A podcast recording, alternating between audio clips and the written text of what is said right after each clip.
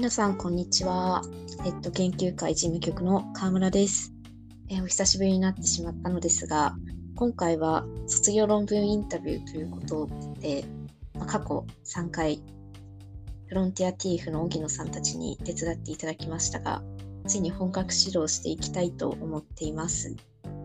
それに先立ちまして、新たなメンバーが追加となりましたので、自己紹介をしていただきたいなと思います。じゃあ、谷井さん、お願いします。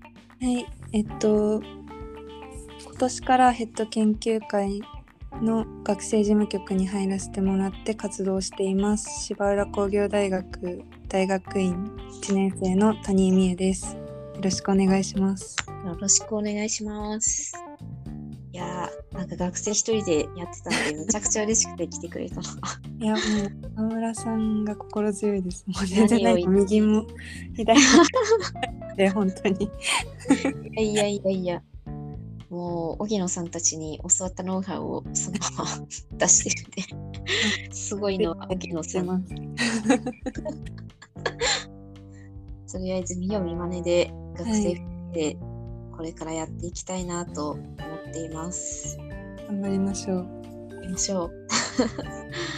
じゃあまずこれまでの経緯としては、まあえーフロンティア TF でラジオをされているお三方と質問を考える会を開いたりとかあとはそのお三方に練習としてインタビューをさせていただいてなので3本今まで卒論インタビューは行われていますそしてついにメンバーを加えて本番に移っていく段階になりまして1年の計画としては来年の3月か4月までに5本記事を上げていければなと。そしてまとめの1本を上げて合計6本上げていければいいなと思っています。インタビューする人としては第1回はヘッド研究会代表理事松永先生。いきなり大御所に行くという ちょっと怖いですけど、松村先生。で、次は松村先生。その後は調整中ということで、まだ決まってはいないんですが、大御所に挑んでいきます。はい集めから緊張する感じ本当ですよね、なんか。でもお話が上手なのは分かってるのであ、確かに。です聞きたいことはたくさんあるんですけども緊緊張みたいな感じ。ね。大御所すぎて緊張って感じですけど、うん。まあきっと拙い質問をしてもうまく返してくれる 方なので、糸を組んでくれるんじゃないかと期待してます。ということで今回やっていくことは今までもやってきてはいるんですが改めて津永先生に何を聞きたいですか？ということを5分ぐらいサクッと考えていきたいなと思っています。ちなみに今まで聞いてきた内容としては学生時代の思い出ってことでなんで建築学科選んだんですか？とかなんでこの研究室選んだんですか？どこに住んでたんですか？とかどんなことしてたんですか？みたいな話を15分ぐらいでそこからどういうテーマを選んでいったんですか？なんでそのテーマにしたんですか？ということと論文を執筆した当時苦労したことをどうやって乗り越えたんですかみたいなお話を聞いて最後の15分で今だから思う卒論ということで社会人になった今その論文での経験ってどういうふうにいるんですか？とか今自分が自分に学生時代の自分にディレクションするならどんな感じにするんですかとか聞いて最後にじゃあ今頑張ってる学生さんにメッセージをみたいな感じでうん。締めてましたね。それで1時間ぐらい。今回の松永先生は東大を出て 出てっていう時点でちょっと特殊でして。全然なんていうんですか自分が経験できない たくさん経験してるだろうからもうもうなんか私が絶対なんかこう全て新鮮な気がしそうなんですよねハーバードってこんなですかみたいな話とかで。そうですよね。なんかどんな学生なのかも気になるところですね。ハーバード行ったんですね、みたいな。気になる。卒論どんなの書いたのかなとか気になります。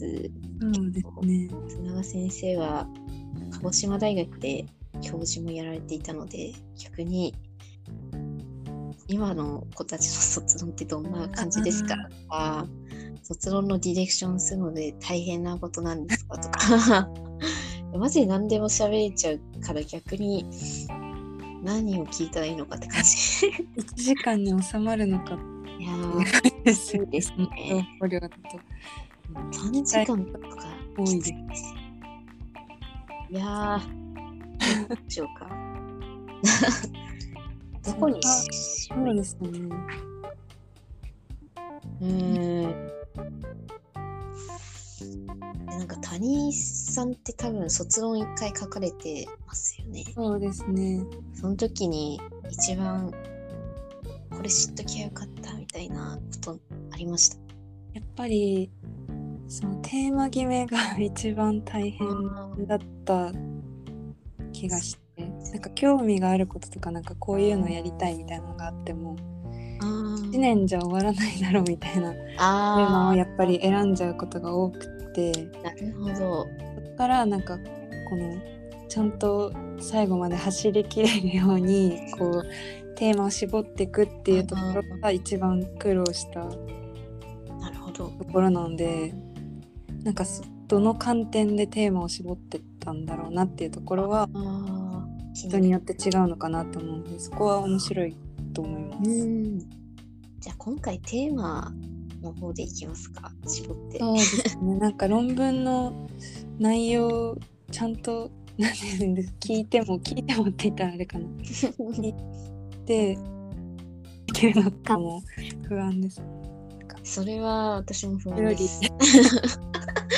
でなんていうんですかね私たちも経験するようなそのテーマの決め方がどういう感じで進んでったのかみたいなの聞気になりますね。きたいですね。それで全然1時間いけますよ。自分がどういうテーマの絞り方をしたのかと、逆にディレクションするときにどういうふうにあテーマを絞るようにやっていったのか。研究室によって結構特色違うようなうん。で私のいるところはなんかこう一番最初のその地域設計だったら地域の問題からこう設計につなげていくと思うんですけど、設計の方が大事にしてるあ建築の研究室もあれば私たちの研究室みたいにそのあ、うんうん問題地域の問題をどう解決していったらいいのかみたいなことをうんしているようなところもあるんでなんか。先生の研究室はどうなのかなみたいなところもうん。いるかなと思います。そこが先生によるんですね。うんそこがこう自分がやってた時と同じなのかどうかもうん。気になります。じゃあそこ行きましょ 夢はすごい参考になるよ私たちがってことですすごい参考にう。なるよ。まあ、私もこれから卒論なんで、そうですね。覚悟を決める面でも手上決め聞きたいですね。じゃあそれで行きましょう。わはい、それでかりました。じゃあ今回のテーマはテーマ決め。2つの立場、学生としてどうしたのかというのと、先生としてどういうふうに教えていたのかというところから、1時間がっつり掘っていきたいなと思います。はい、じゃあ、これから収録してきますので、皆さんお楽しみに。お楽しみにお待ちください。じゃあ、ありがとうございました。はい、ありがとうございました。松永先生のインタビューでお会いしましょう。